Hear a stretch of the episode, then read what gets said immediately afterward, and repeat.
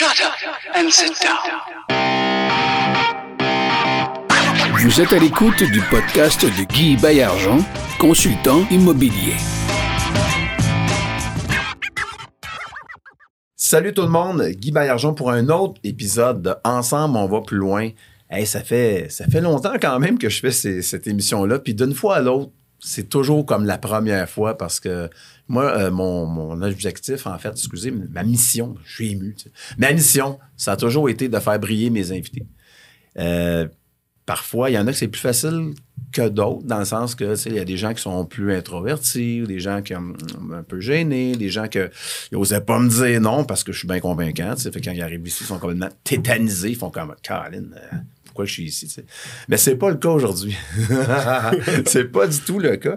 En fait, euh, c'est la suite de l'épisode précédent, bien entendu, avec euh, Gabriel Champoux, euh, qui est un courtier d'assurance de dommages de chez OVC, cabinet euh, de services financiers. Donc, vous êtes à Saint-Hubert, hein, pour, pas, pour, pas le, le- pour pas le dire, on l'a dit. Exactement. Merci beaucoup pour euh, ta deuxième invitation. C'est très apprécié. Content d'être avec toi. Alors, euh, oui, on est à Saint-Hubert euh, maintenant. En fait, on est euh, en croissance là, depuis euh, le démarrage de OVC Assurance. Pour les gens qui ne nous connaissent pas, on est un cabinet d'assurance qui est rendu aux alentours d'un 50 millions de chiffre d'affaires, 40 000 clients environ. On Oh, quand même. Travaille beaucoup de bouche à oreille. Euh, notre but, en fait, c'est de faire une différence au niveau du service, amener une façon plus personnalisée de faire de l'assurance de dommages chez nos clients. Ouais, hein. compétitif, on a accès à tous les marchés de courtage euh, d'une façon de près ou de loin, puis euh, d'amener, comme on dit, ça à un autre niveau. Bon, à un autre niveau, ben, justement, on pourrait peut-être parler un petit peu de Levic.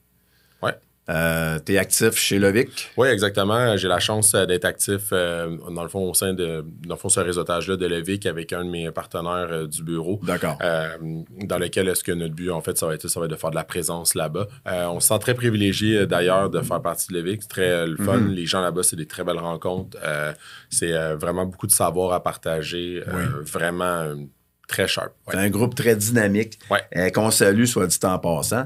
Euh, donc, on a vu dans un premier épisode, on a vu le sujet de c'était quoi le rôle du courtier et euh, quels étaient les besoins en assurance? On a euh, couvert, euh, on a parlé un petit peu d'assurance IARD, on a parlé de euh, c'était quoi les exigences du prêteur par rapport à un prêt? On a vu ben, que le prêteur privé parfois pouvait oublier certaines affaires. Que, bon, on a fait des parallèles et puis je vous invite, si jamais vous tombez sur l'épisode d'aujourd'hui, vous n'avez pas écouté celui d'avant, donc évidemment, rewind la cassette, retourne à l'épisode d'avant, puis à part de ça, fais plus que ça.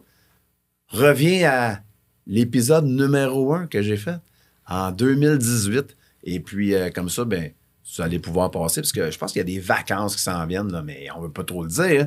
Donc, vous allez avoir du temps pour euh, écouter, euh, évidemment, mon podcast en priorité. Là, hein. c'est, c'est pas une invitation comme je fais. D'ailleurs, c'est un cadeau. Faites-vous donc un cadeau. tiens. Écoutez un podcast en immobilier, vous tripez immobilier, vous tripez sur des sujets qui sont connexes à quoi, de- quoi de mieux que en fait, c'est de l'autopromotion, mais, ben, ben, tout ça pour dire que ma mission ici a toujours été de faire briller mes invités. Encore une fois, peut-être je me répète, mais je suis tellement content de t'avoir aujourd'hui parce que, sais, l'assurance, on ne le sait pas, on est perdu là-dedans, etc. Puis, on a terminé l'épisode précédent en, en disant que euh, il y avait des assureurs qui avaient peut-être plus d'appétit que d'autres assureurs, puis bon, etc., que ça pouvait faire une différence. Toi, tu dois être en mesure peut-être d'apprécier c'est quoi le niveau, le niveau d'appétit. Lorsque tu.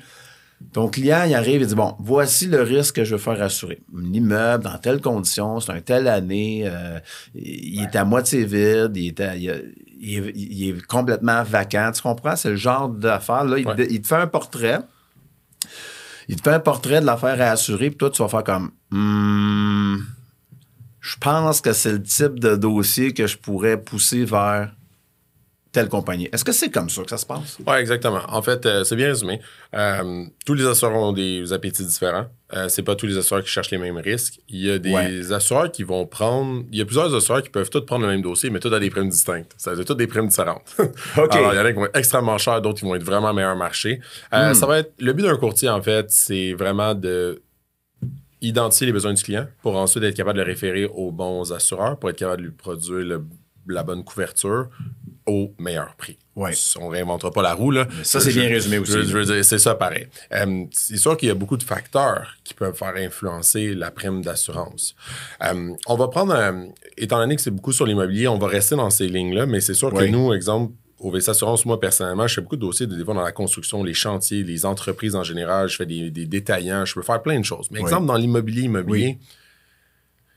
il y a tellement de multifacteurs qui vont faire changer cette information-là. Exemple, année de construction. Ça va être quel secteur, territoire, classe de locataire qu'on va avoir. Soit des locataires qui payent 600 par mois, des locataires qui payent 2000 par mois. Complètement un changement dans la classe de risque. Mais surtout, j'espère Ah. que les auditeurs vont, vont se souvenir en fait de, de cette information-là parce que c'est une information que je me tue à répéter à tous les jours de mon quotidien. Les rénovations. Bon. C'est le nerf de la guerre. Oui. Je veux dire, je comprends, tu achètes un bâtiment, tu sais peut-être pas ce qui a été rénové, mais te poser la question, ça coûte rien, puis ça pourrait faire baisser la prime. Parce que l'assureur va avoir peut-être ouvrir une autre porte dans tel taux pour tel dossier. OK. Ah, Alors- ça m'intéresse, ça. Oui, exactement. C'est important. Les rénovations dans les 30 dernières années, 40 20-30 dernières années, là, pour les gens qui ont des bâtiments plus âgés que ça, c'est important. Mettez au courant vos courtiers que vous avez fait des rénaux, qu'il y en a eu, ou quand vous avez de l'information, assurez-vous que le courtier va l'avoir. Parce que tout ça, c'est un très gros facteur d'acceptation ou pas de risque. Ah, OK. Ça, donne c'est- petite, euh, petite nugget en un avance. petit On en reparlera plus tard, mais... Ça, c'est vraiment, vraiment intéressant. OK. Ouais. Parfait. Bien évidemment, plus j'en dis, on parlait de transparence aussi à l'épisode précédent. Ouais. Être transparent, très important. de, de- de dire non seulement de répondre aux questions, mais d'essayer d'avoir à l'esprit quels sont les éléments que mon assureur devrait savoir ou aimerait savoir qui pourraient influencer sa décision d'accepter ou non le risque ou de me charger plus cher euh, ou de garder la même prime, si jamais là, je lui ai pas dit tel facteur. En tout cas, on, on- on veut juste résumer le, Mhm, exact. le con- le concept en question qu'on a vu tantôt sur l'obligation de déclarer. C'était le concept euh, de la semaine dernière. Euh, quand j'assure un immeuble, est-ce que automatiquement, il y a un représentant de l'assureur qui vient sur place pour, euh, parce qu'il et qui ne se contente pas, ex- exemple, du questionnaire que j'ai pu cocher quand moi j'ai appelé le courtier. Est-ce Bon. que c'est- Je veux pas répondre pour tous les assureurs parce que je vous dis que tous les assureurs sont différents, mais en général, je vais répondre de façon générale. C'est la job du courtier de prendre les informations. D'accord. Ensuite de ça, on a trouvé la police d'assurance, tout est mis en force. L'assureur se garde toujours un droit d'inspection. Il y a des assureurs qui vont venir nous le dire d'emblée. Mais je trouve ça correct, moi. Ouais, en fait, c'est exactement là-dessus que je m'en allais. Euh, Il y a des assureurs, des fois, on place un dossier, il n'y aura pas d'inspection, on n'entendra pas parler. Il y a des clients qui vont rester chez un assureur pendant X nombre d'années, Ouais. on va jamais entendre parler d'une inspection. Puis là, ils vont changer, ils vont sauver, ils vont être contents. Ah, ils ont une inspection. Ah, puis là, finalement, il y a plein d'affaires à faire. C'est pas parce que les compagnies d'assurance ont envie de euh, pourrir la vie du monde qu'ils font ça en passant. Là, je m'excuse, mais, mais souvent, les gens, ils reçoivent ça comme ben là, comment ça, faut chasser, quoi, faut chasser ça, c'était comme ça à l'époque, pourquoi faudrait chasser? L'assureur, ce qu'il essaie de dire, en Oui, fait, puis oui. c'est une chance pour, c'est une opportunité, pardonne-moi, pour le client. Parce Oui. que, en fait, le client va bénéficier d'une inspection, l'assureur va lui pointer, hey, ça, ça, ça, c'est un red flag pour moi, fais attention.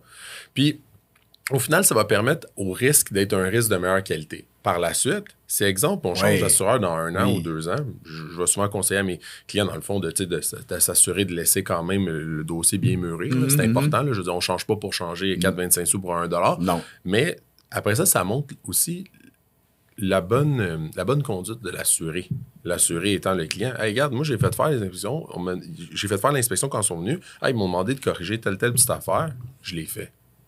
Parfait. Ça paraît bien. Après ça, quand moi, je vais me battre pour le client chez l'assureur pour le représenter en disant écoute, le client, écoute, il a fait ses recommandations, il avait changé telle, telle affaire. Regarde, le client est à son affaire. Il a fait ses devoirs. Et voilà. Ça permet aussi, évidemment, pour les gens qui nous écoutent, à l'assureur d'aller vérifier certaines choses. Tu sais, exemple, on a un bâtiment de 1929. Le client nous appelle. Ouais, écoute, ça a été strippé à 100% Tout a été fait euh, il y a deux ans. OK, parfait. Euh, combien d'argent tu as investi pour le, refaire le bâtiment? À un montant qui fait pas de sens OK. qui est trop à la baisse, on va dire. C'est sûr que l'assureur, il pourrait avoir des doutes, puis il va vouloir se protéger en allant inspecter. C'est un cas euh, fictif que je vous parle. Bon, ouais. Mais si l'assureur arrive sur les lieux... Ben, moi, je connais un gars qui a fait ça, mais Bon, toi, ben, c'est un cas fictif. ça, je, je veux pas de nom, là, euh, mais ce que je veux dire, c'est, admettons, l'assureur va sur les lieux, puis il se rend compte que ça n'a pas été strippé à 100% Strippé dans le sens refait à 100% Bon. Oui. Ben là, c'est sûr que là, ça pourrait être euh, une problématique. Le courtier qui aurait fait ce dossier-là ou, ou quoi que ce soit va recevoir un avis de la soeur qui va lui dire Écoute, lancement, j'ai des questions. Il y a quelque chose. Mm. Est-ce qu'ils vont annuler la police ou quoi que ce soit? Je ne veux pas répondre parce que ça va dépendre de la Non, non, ça Je ne vais pas entrer ça dans les détails. Euh, je- ce que je veux dire, c'est que ça pourrait lever un flag. L'inspection, c'est important. Puis on a parlé de transparence dans le premier épisode. Oui. On a parlé du, de, de l'obligation de déclarer. Mais c'est ça qui est important. On dit les vraies affaires. On s'assure que tout est bien fait. Puis l'assureur, s'il fait une inspection, on la fait. Je vais faire une petite parenthèse Oui. rapidement. Oui. C'est pas parce qu'on reçoit un rapport d'inspection qu'il faut faire changer tout dans le bâtiment ou une majeure partie des choses que nécessairement ça va être obligatoire. Faire attention à est-ce que c'est subjectif ou c'est important. Sur les rapports d'inspection des assureurs, c'est écrit, puis souvent c'est mal compris par les assurés, les clients. Ils vont recevoir le rapport, il y a trois pages, il faut changer tout ça. Mais oui, non, ils vont rappeler le courtier, ben, il faut changer tout ça. Wow, wow, wow. Il y a certaines affaires qui sont subjectives, suggestives, pardonne-moi. Ça Oui. dit que l'assureur te conseille, dans les prochaines années, de porter une attention partielle à ça. Et tu as des choses qui sont importantes. Et tout ça, ça va être important de parler avec le courtier pour vérifier qu'est-ce qu'on fait. C'est quoi le plan de match? Bon. Fait que si, si on, on prenait le parallèle avec un feu de circulation, là, tu vas recevoir un rapport, là, ça va être euh, rouge, jaune ou vert. Par exemple, on va par avoir. exemple. euh, Ou le vert sera carrément pas dans le rapport parce que c'est correct, parce qu'il y a rien ça. à dire. On, on va y aller avec suggestif important, ça. comme je disais. Il y a des choses qui vont être. euh, des fois que l'assureur va nous écrire euh, Mhm. point numéro mettons, tel point Oui. important doit être fait dans les 30 jours. Exemple. Comme ça, c'est c'est non. L'assureur, euh, il est- c'est ça. Le bois de la rampe est pourri au deuxième étage, et etc. Ça pourrait être Ah ça un exemple. Si l'assureur nous prend le temps de nous réécrire par-dessus le rapport en nous disant ça, c'est 30 jours max délai, Exact. euh, c'est- que l'assureur détecte un danger. C'est ça, détecte peut y aller avec le code de couleur. C'est une bonne affaire. C'est- et c'est un service à rendre à tout le monde aussi, euh, Ben incluant, incluant les occupants d'immeubles. Certainement. Il faut, avoir ça à l'esprit aussi, mais c'est un point intéressant. Alors, vous avez compris le principe. Maintenant, euh, à vous de jouer. Et euh, c'est ça, on, on parle des fois, bon, tu parlais d'un immeuble 1929, euh, on sait que le parc euh, québécois, entre autres, mais c'est un problème qui est mondial. Le parc immobilier est vieillissant. Euh, on peut juste peut-être rappeler encore une fois, j'aime ça, parler du, TAL, j'aime ça, l'ancienne régie du logement. Euh, où est-ce que finalement les augmentations euh, annuelles suggérées ou accordées sont d'un ridicule totalement consommé en, ce qui me concerne, ainsi que plein d'autres mondes, que finalement, tu vas recoup tes rénovations, les frais que tu as investis sur peut-être 40 ans? Fait que finalement, tu vas finir de payer ton immeuble, tu n'auras pas encore fini de à, finalement, amortir tes rénaux. T'aurais pas, C'est en général. t'aurais pas encore profité de la vie. Tu n'auras pas encore profité de la vie. Fait que tout ça, dire que finalement, euh, d'un immeuble à l'autre, un 1929, un 1950, un, un 1980 ou quoi que ce soit, est-ce que sur le niveau de la prime d'assurance, on dit on veut la même couverture pour des immeubles d'âge différents, est-ce qu'il va y avoir une variation en général? Euh, c'est sûr que oui, Euh, certainement. là. Dans le sens, il y a même des assureurs qui prendront, qui voudront même pas donner certaines des couvertures s'il n'y a pas eu des rénovations. Puis je dis pas que c'est impossible. J'ai des clients qui sont vraiment très assidus en immobilier, qui vont vraiment faire ce qu'on appelle un vrai 100%. J'ai, j'ai strippé la- le bâtiment au complet. là. et Hmm. l'assureur va être capable de reprendre ce bâtiment-là, même si c'est un 1929 OK. à un taux de comme si c'était un bâtiment des années 2000. Parce que oui, on a des photos, on le démontre. Le client, il a mis euh, 800 000 dans le bâtiment et c'est propre, c'est beau, il a tout refait. Il est allé dénuder le bâtiment, il l'a refait au Mhm. complet. Ou il a gardé peut-être deux, trois petites composantes de briques qui étaient bonnes encore. Mais les fenêtres, les balcons, les patios, euh, je veux dire, euh, ben, les balcons, patios, c'est la même chose. Excusez, je me répète, mais en fait, toute porte, fenêtre, patio, la mécanique du bâtiment, c'est très important. Plomberie, électricité. Ton enveloppe est refaite au complet, etc. Chauffage, Ah. toiture. Oui, oui, oui, Euh. On voit que vraiment, là, il y a eu vraiment là, beaucoup d'argent investi. C'est un beau risque, finalement, l'assureur. beau risque. On, le voit, on est capable de le démontrer. Mais je vais te donner un exemple. Je veux pas une réponse précise, mais tu sais, on parle en jase pour allumer des lumières.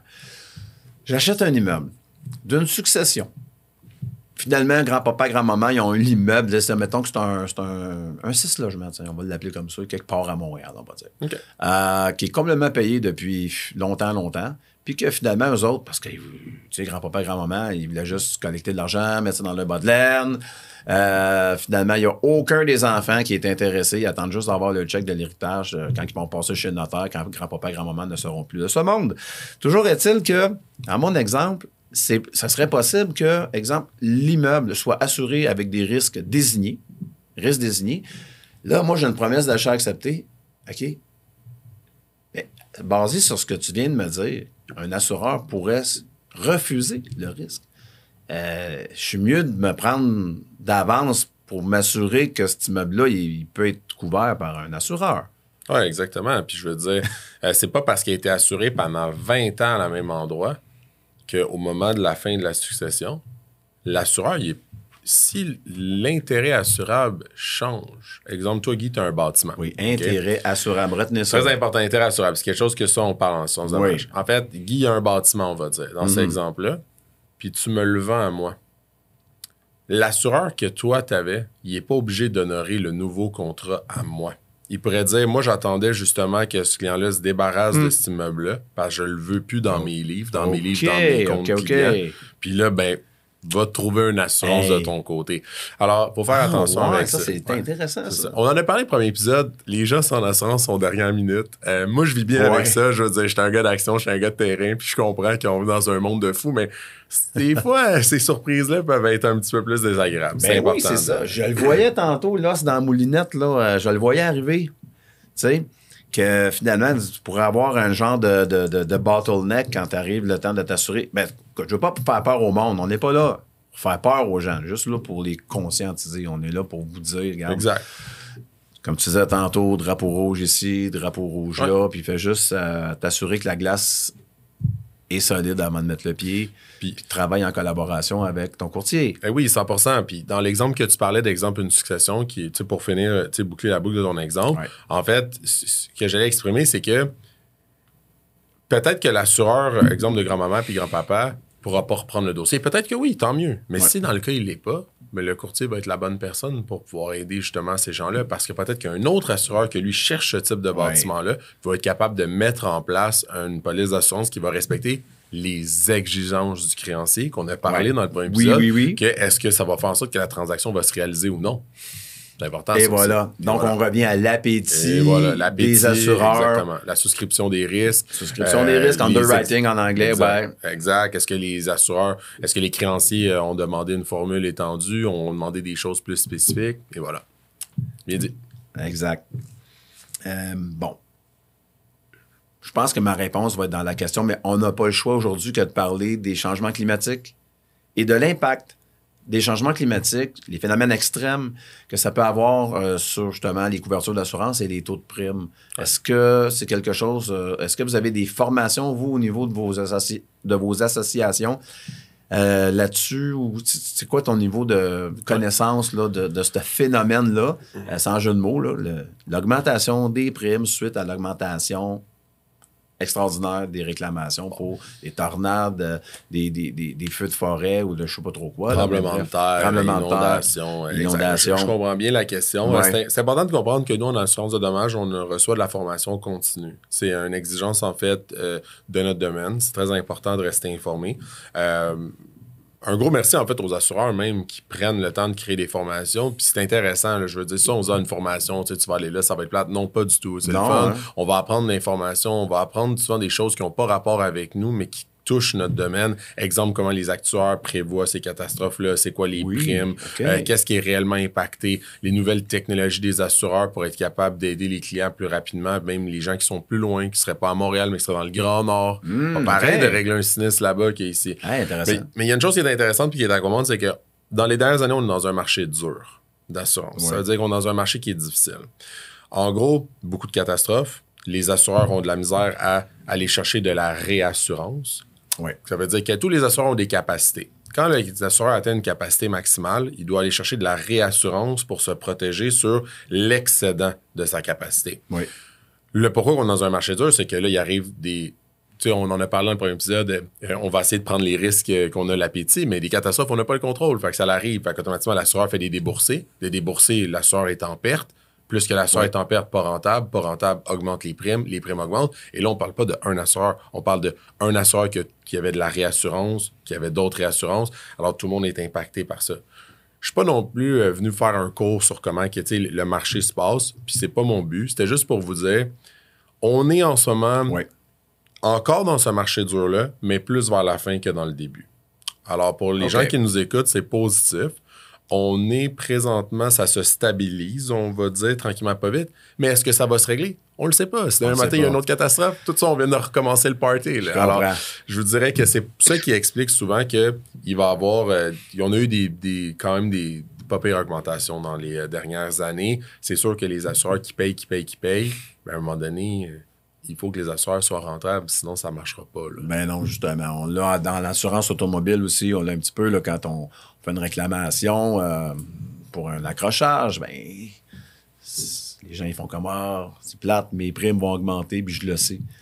parfois, ça se peut que j'ai aucune réclamation, ma prime va augmenter aussi parce qu'on vient de. On fait un pool avec tout le monde, hein? Tout le monde est dans la même la même boîte. Exact, c'est ça. C'est pas, c'est pas rien qui est contre le client. Puis, non. Je veux pas rentrer dans les détails, mais je veux dire, c'est tout un gros processus. Vous faites partie d'un tout, là. C'est ça qu'on veut C'est ça, c'est que c'est pas juste euh, l'assureur. C'est euh, combien est-ce que le garage va charger pour la réparation qui va lui recharger à l'assureur ensuite? C'est tous ces multifacteurs-là pour la maison, les coûts des matériaux, les, sous-traitants qui vont travailler là-dedans. Euh, puis je veux pas rentrer dans les détails parce que mon but, c'est pas d'endormir les gens qui nous écoutent. Puis l'assurance, ça, la ligne est mince. Je veux vous donner ce qui est intéressant à savoir.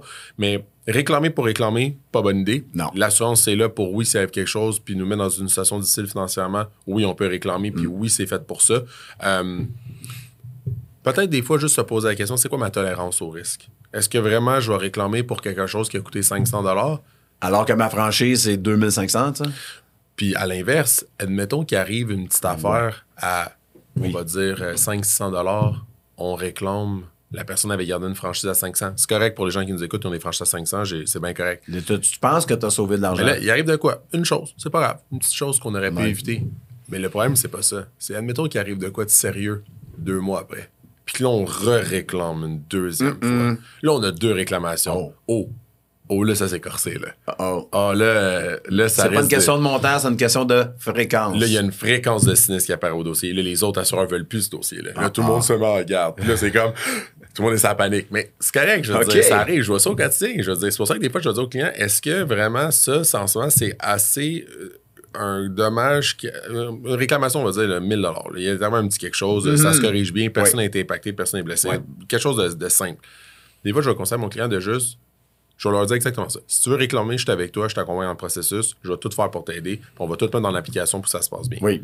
Mais est-ce que vraiment est-ce que tu considères que ce 1000 $-là, en ce moment, est-ce que tu es prêt à voir une augmentation? Je, ne connais pas le montant d'augmentation, je ne peux pas te le dire d'avance. Puis surtout, imagine qu'il réarrive de quoi. Est-ce qu'à ce, moment-là, tu es prêt à peut-être être vraiment avoir quelque chose de plus significatif? Je lance ça comme ça. Je veux juste donner les bons conseils, je lève les flags, puis ensuite ça, le client prend la bonne décision, puis moi, je l'accompagne, peu importe laquelle. Ouais. C'est ça. Donc, ben, en tout cas, euh, ça m'éclaire sur en fait, la pertinence de faire ou non une réclamation pour un montant là, qui, qui est souvent euh, qui est négligeable par rapport à l'ensemble de la valeur du bâtiment en question. Exact. Euh, peut-être sur ce point-là aussi, t'aurais-tu deux, trois petites pépites, là, des nuggets à donner aux auditeurs? Ouais, en une tantôt euh, pour, en fait, essayer de baisser la prime. Il faut que j'en arrive là, j'ai pas le choix. Non, non, ça, On parle d'augmentation, mais moi, je parle de, de baisse. Donc là, les gens vont être obligés d'écouter euh, tout le podcast sur la nugget. prenez des notes, prenez des notes. Je vais redire un peu celle de tout à l'heure, qu'est-ce que je veux dire par là. Ça s'adresse surtout aux gens en immobilier. Les bâtiments qui ont des rénovations dans la mécanique de leur bâtiment. Ça veut dire électricité, plomberie, chauffage, toiture. Très significatif dans la souscription des risques. Dites-le, dévoilez-le. Ouais, ça veut dire que gênez-vous pas de le dire. Vous avez changé telle affaire en telle année, envoyez un petit courriel. Hey, écoute, je, te dire, on vient. Pas avant de le faire, là, quand c'est fait. Écoute, on vient de faire faire ça, ça a été fait. Oui. Que ce soit partiel ou complètement refait, partiellement euh, ou complètement, juste de le mentionner. Au fil du temps, ça montre qu'il y a quand même de l'amélioration dans le bâtiment, puis ça, c'est bon. Euh, je dis pas que vous allez couper votre prime en deux, mais ce que je vous dis, c'est que ça va être plus facile après ça pour votre courtier de retravailler votre dossier à chaque année puis d'aller le- être capable de le démontrer aux autres assureurs. Les rénovations, c'est important. Excellent. les bâtiments qui ont 30-40 ans, là, passé, là, je vous le dis, c'est c'est majeur. là. Il y a- on voit souvent des gens qui achètent des bâtiments maintenant qui sont. J'en ai beaucoup, moi, des clients qui vont acheter du bâtiment plus dans le neuf. Ça, ils n'ont pas à se soucier de ça pendant un, un pas pire moment. là. Ils sont bien. Voilà. Mais euh, il y en a d'autres que. J'en ai d'autres clients qui c'est complètement l'opposé. Puis c'est correct, ils vivent bien avec ça, puis ils réussissent bien. Je vous dirais, les rénovations, c'est important. Euh, par la suite, je vous dirais, vos franchises, on en a parlé tout à l'heure. C'est important. Oui. Notre franchise, est-ce que ça va couper la prime en deux si on l'augmente de 500 000? Non. Mais ça va l'aider. Puis si on la monte de 1000 à 2500, ça va aider, dans le fond, la, la, la portion en bien qu'on assure chez l'assureur. Par exemple, on a la portion responsabilité civile, la portion en bien. Oui. Ça va aider cette portion-là. Est-ce qu'on la monte de 2500 à 5000? Ah, on pourra encore améliorer le dossier. J'ai des clients, des fois, qui vont aller dans des franchises, puis je, ce n'est pas un conseil que je donne à personne ici, c'est juste de l'information que je vous, je vous transmets. Oui. Chaque client a une tolérance à son risque qui est différente et ça vaut la peine, des fois, de poser la question. Si je monte ma franchise plus haute, qu'est-ce que réellement je peux sauver? Posez la question. Les franchises, les rénovations, puis je vous dirais, euh, ce qui peut vous aider aussi, c'est de faire confiance à votre courtier. Votre courtier travaille pour votre intérêt. S'il y a un meilleur marché ailleurs, le courtier va faire le travail de vous le trouver. C'est ça sa job. De vous-même partir de votre côté pour magasiner, je veux dire, laissez le courtier faire sa job. S'il y a un autre marché qui est plus intéressant cette année, qui, qui est apparu, exemple, au moment du renouvellement versus l'année passée, ben, des fois, de changer de marché à- au bon moment, ah, on va peut-être pouvoir transformer, euh, aller chercher un petit quelque chose de plus, tout dépendant de l'appétit du nouvel assureur ou de- cet assureur-là qui a un nouvel appétit dans, à ce moment-là donné. Je le dire comme ça. Excellent. Ben, merci pour la précision. Euh, là, on tombe dans la portion questions-réponses. Question-réponse. Question-réponse. Alors, la question. Je m'apprête à faire une promesse d'achat sur un immeuble euh, de 1950 avec du filage électrique en aluminium. En aluminium. Est-ce assurable? Oui, c'est assurable. L'aluminium, les gens, souvent, leur. euh, on dirait Ils partent à courir quand tu dis le mot. OK, il n'y a pas de problème avec l'aluminium. Euh, ce qui est à faire attention, en fait, c'est les anciennes installations. Euh, je veux dire. Je Avec veux des pas- fusibles, là? Ouais, c'est ça, mon Puis du papier d'aluminium en arrière. Si tu me dis porcelaine, là. Mm-hmm. Aïe, aïe, aïe. Mais euh, non, ce que je veux dire par euh, l'aluminium, c'est assurable, oui. Est-ce que tous les assureurs cherchent ça? Pas du tout. OK. Euh, Il y a des façons de présenter ça à des assureurs. Il y a des façons de bien faire les choses. Il y a des assureurs qui le prennent les yeux fermés. La prime va être plus qu'en conséquence. Excellent. Puis si vous êtes prêt à payer, ça va se passer. Euh, mon meilleur conseil, achète un bâtiment avec du filage en aluminium. Je fais venir un électricien, je veux un rapport de conformité. Point final, rien à dire de plus. Juste ça, ça va nous donner la vraie réalité qu'en ce moment, personne ne va comprendre. Moi, si j'écris, il y a de l'aluminium dans le bâtiment, l'assureur ne me pose pas la question. Là. Il lui dit aluminium, oui ou non. OK. Aluminium, ah, j'aime pas ça, je veux un rapport. Alors, pour les gens qui nous écoutent, j'achète un bâtiment, je soupçonne qu'il y a de l'aluminium. Je fais venir un électricien, je veux un rapport de conformité. Le rapport sort, hey, tout est beau, écoute, il n'y a aucun fil en aluminium qui est sous tension, il y en a des murs. Beaucoup plus facile à présenter chez l'assureur. Là, j'amène un professionnel avec son bon, expertise, puis je suis Ouais. capable. C'est numéro un. Ça, c'est un autre nugget. Ah ouais, exactement. Finalement, on va dire un autre exemple. C'est un autre nugget, c'est bien dit. Euh, il y a du filage aluminium. Je fais venir un, un maître électricien, il me fait un rapport de conformité, puis il me dit Eh, il dit J'ai peur. Moi, en tant que propriétaire ou en tant que nouvel acheteur de ce bâtiment-là, je suis content d'avoir ce rapport-là. Maintenant, j'ai du concret. Ça me permet de pouvoir peut-être éviter un sinistre dans le futur, euh, éviter de mettre Oui. des gens dans une situation qui vont louer mon bâtiment, qui va arriver quelque chose, puis que là, je vais être obligé de gérer tout ça. Alors, c'est important. Mais pour répondre, oui, en aluminium, ça s'assure. C'est juste qu'il faut que ça soit bien fait. Important de faire un bon plan de match avec son courtier pour pouvoir approcher les dossiers comme ça. Parfait. Donc, je pense qu'on a, on a déboulonné un petit peu le mythe euh, des fils en aluminium. Ah. Hum, c'est ben, une question ici, mais on lui a un petit peu répondu tantôt. Pourquoi j'ai réussi à faire assurer un immeuble vacant par un courtier, tandis que le même dossier présenté à un autre courtier a été refusé? Bon, je vais faire attention ici parce que je respecte tous les gens qui travaillent en assurance de dommages, c'est tous mes collègues de près ou de loin. Oui. Euh, juste pour que les gens puissent comprendre, c'est pas tous les cabinets d'assurance qui ont le même nombre, accès au même nombre d'assureurs. En partant, ça, ça Ah, répond ben oui, très bien à la question. Deuxième chose, c'est pas tous les cabinets qui ont les mêmes capacités chez les assureurs. Exemple, tu as un cabinet qui écrit beaucoup avec tel assureur, peut-être qu'il va avoir des certaines souscriptions ou normes qui vont être changeantes d'un cabinet à l'autre ou d'un assureur à l'autre via le cabinet avec lequel vous faites affaire. Euh, aussi, ben, je dirais la présentation du dossier. Euh, c'est sûr que si on a demandé juste, euh, on, ne met pas plus d'informations que ça, puis c'est un refus automatique, versus un courtier qui a pris le temps d'expliquer le projet, tout ça, qui a pris le temps d'amener la bonne information, de poser des questions. Tous ces facteurs-là pourraient influencer euh, ça. Exactement. Merci, merci. Là, j'en ai une autre question. Que risque-t-il d'arriver si un jobber pas de carte a installé une tank à eau chaude et que la dite tank cause un dégât parce que l'installation n'a pas tenu le coup? On s'imagine que l'eau a coulé partout jusqu'au au dernier sous-sol. Comment l'assureur fait pour valider qui a fait la plomberie? Puis, euh, dernière sous-question, c'est euh, est-ce que c'est la même chose pour les travaux électriques? Il y a trois questions en une. Là. Bon, euh, en fait, je vais essayer de, On va je, vais essayer de, de, de, répondre de façon plus simple. Bon, Fait que le jobber qui installe une tank à eau chaude dans un Ouais. immeuble puis que la dite tank elle pète là, puis que ça se met à couler. Bon, parfait. Fait que dans le fond, on garde ça simple, OK? Première des choses, je veux pas parler pour tout le monde, mais je dirais, faites toujours affaire avec des professionnels Ouais, hein. qui ont des cartes et Mhm. qui ont des cartes dans le fond de leur spécialisation, mais qui aussi qui ont des assurances en assurance civile. Pourquoi?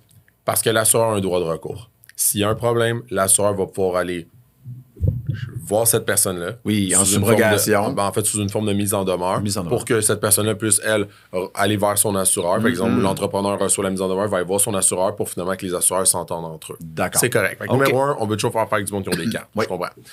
Le danger de ne pas le faire, c'est qu'il pourrait avoir des poursuites, il pourrait avoir des conséquences, il pourrait avoir des litiges. Est-ce que les gens veulent vraiment s'embarquer là-dedans pour une sorte d'un réservoir d'eau chaude?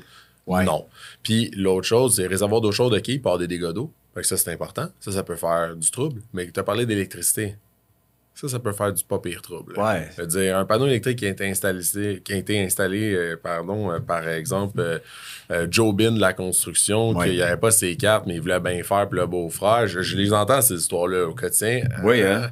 À faire attention. Un panneau électrique, ça peut mettre le feu, ça, ça pourrait créer des problèmes pas mal plus graves. Ouais. Euh, je vous dirais que les assureurs vont se baser, on en a parlé dans le premier épisode, ils vont aller voir, ils vont aller demander au client ou à l'assu- l'assuré qui a fait la job. Ouais. Fait que ça va revenir à la bonne Ben, c'est- de ben, c'est déclarer l'information. Tu as vu, c'est toujours une boucle qui se reboucle. Ben oui, ils sont, simple. ils sont Ouais. pas caves à plein temps, là. Ça veut dire qu'ils Oh vont que poser la question. Les c'est qui a, Ah. qui a fait les travaux? Parce qu'évidemment, on se place en, Ben oui. en réclamation. Mais euh, tu sais que la nature humaine étant ce qu'elle est, là, je veux dire, pour sauver une pièce, il y en a qui sont prêts à monter les, monter les marches à genoux. euh, tu sais, tu comprends ce que je veux C'est dire? la dans triste réalité, mais C'est la triste réalité. Donc, sur le coup, tu penses que tu as sauvé, mais, mais à, à- à long terme, il y a un risque. On parle de risque. là. Ça se peut Exactement. que ça arrive jamais. Ouais, ça se peut que la tank elle résiste pour la vie. Tu sais. Exactement. Mais euh, donc, c'est une question qui, qui- qui est arrivée comme ça et je pense que tu as très bien répondu. Euh, donc, on retient, ben, faites donc affaire avec un professionnel. Euh, moi, je dis souvent, il faut avoir les moyens pour acheter des affaires cheap. Pourquoi? Parce que tu passes ton temps à racheter la même affaire qui a pété. Donc, euh, faites installer vos, vos choses et euh, confiez pas vos tuyaux ou vos fils à n'importe qui. Donc, euh, ça m'amène à une autre question que j'ai eue ici. Euh, ah oui. Si je fais plusieurs appels à plusieurs courtiers pour assurer mon immeuble, est-ce une bonne idée? Autrement Bon. dit, quelqu'un là, qui se met à jouer dans le téléphone, il appelle un, il appelle l'autre, il appelle chez vous, il appelle en, plusieurs courtiers pour un seul immeuble, pensant que finalement, il peut magasiner un petit peu comme on magasine le prix du bois là, euh, Le prix du bois. entre euh, les différents quincailleries. Là. Je vais parler pour l'assurance euh, de dommages dans le courtage seulement. D'accord. Euh, quelque chose qui est très, très, très euh, méconnu par les assurés, les clients. Oui. Dans les assurances commerciales, il y a de la réservation de marché. Qu'est-ce Hmm. que c'est que de la réservation de marché? Mhm, Ça mhm. permet à un courtier d'aller au bout de son mandat et d'être en communication avec l'assureur pour représenter l'assuré sans être dérangé par un autre courtier. Moi, j'envoie une demande à l'assureur X. D'accord. Un autre courtier envoie la- une demande du même client au même assureur. L'autre assureur va lui répondre s'il y a de la réservation de marché dans ce cas-là. Je ne, malheureusement, le marché est réservé. Je- Nous sommes en pourparler avec, ils Ah, diront pas qui, pour que la personne puisse, le client puisse être bien servi par le, le courtier qui a eu le mandat pour Oui. respecter son Oui. travail. Le problème, Parce qu'il y en a un. ben, le- le- moi, je suis une personne qui comprend ça, puis c'est correct, il faut donner la chance égale à tout le monde, puis ça, c'est correct. Par contre, les clients qui vont commencer à passer de gauche à droite, de droite à gauche, c'est qu'à un moment donné, faire affaire avec un, un, professionnel, il faut que tu respectes aussi que le professionnel a pris le mandat puis va faire le travail. On fait tous le même travail. Si tu fais affaire avec un cabinet qui a cinq marchés seulement versus un cabinet qui en a une vingtaine, Oui. ben c'est sûr qu'en partant, ça se peut que la solution d'affaires qui va t'offrir sera pas moins bonne ou meilleure, mais ça se peut que toi, tu te dises, Hey, moi, je voulais qu'on fasse plus le tour ou je voulais vérifier. Puis c'est correct, je vais comprendre ça, c'est c'est normal. Je dirais que c'est important de faire confiance à votre courtier. Si vous avez décidé de faire affaire avec cette personne-là, laissez la personne aller jusqu'au bout de son dossier, parce que j'ai déjà vu dans le passé des clients qui font des soumissions avec un courtier, ça marche pas comme ils veulent. Ils font une soumission avec un autre courtier, on va dire, passer un certain délai, parce Oui. qu'évidemment, les, les réservations de marché, il y a un délai à ça. D'accord. Et là, l'assureur se retrouve à avoir reçu deux versions différentes du même dossier. Oh, tiens, tiens. Et là, le problème qui pourrait arriver, c'est que l'assureur va dire Hum, hum, j'ai pas confiance en ce dossier-là. Moi, Ben j'ai reçu telle version, puis toi, tu l'as pas dans la tienne, mais toi, tu as telle affaire que j'ai pas dans l'autre. J'aime pas ce que je vois. Le client, sais-tu qu'est-ce qu'il veut? Pourquoi le client, il passe par deux courtiers? On- Il y a plein de flags qui viennent Non, de non, non, lever. non, non, je comprends, je le comprends. pouvoir de négociation vient de baisser. Oui. Là, est-ce qu'on représente un client sérieux ou pas? Alors moi, évidemment, je conseille les gens, trouvez le courtier avec qui vous voulez faire affaire, trouvez la personne avec qui vous avez de la confiance, que vous avez une relation d'affaires, puis que vous savez que cette personne-là fait partie de votre équipe de All-Star dans Oui. vos investissements, dans votre business, ou dans, vo- dans votre entreprise, quoi que ce soit. Puis ensuite ça, laissez cette personne-là faire le travail. Écoute, Gabriel, je pense qu'on ne pouvait pas mieux terminer que sur cette note-là, mais vraiment, ça a, été, euh, ça a été vraiment super intéressant et je suis sûr que vous allez être d'accord, euh, ceux et celles qui nous écoutent. Euh, on a fait, je pense qu'on a fait un, un tour d'horizon de l'assurance, de dommages dans le domaine immobilier.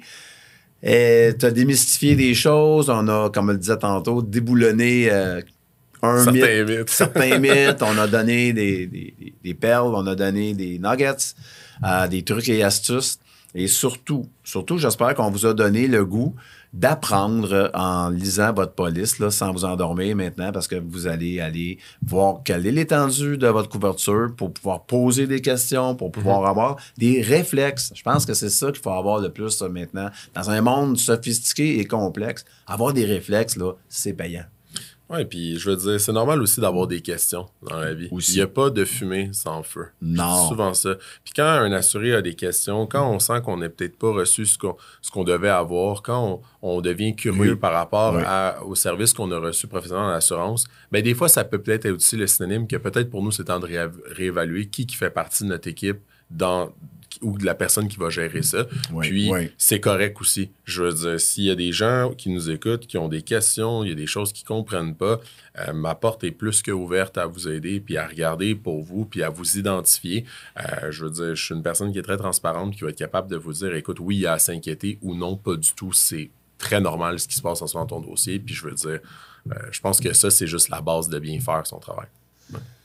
Écoute, sur ce, Gabriel Champoux, courtier en assurance de dommages de chez OVC, cabinet de services financiers. Vous êtes euh, situé à Saint-Hubert. Exact. Euh, je te remercie infiniment. Ta générosité, ton passage euh, ensemble, on va plus loin. J'ai adoré euh, faire partie de tes invités, Guy. Je te remercie infiniment. Puis écoute, à un prochain podcast. Ben, c'est très bien. Et d'ici à la prochaine, ben, gardez le sourire, tout le monde. Salut. On se revoit bientôt. Ciao.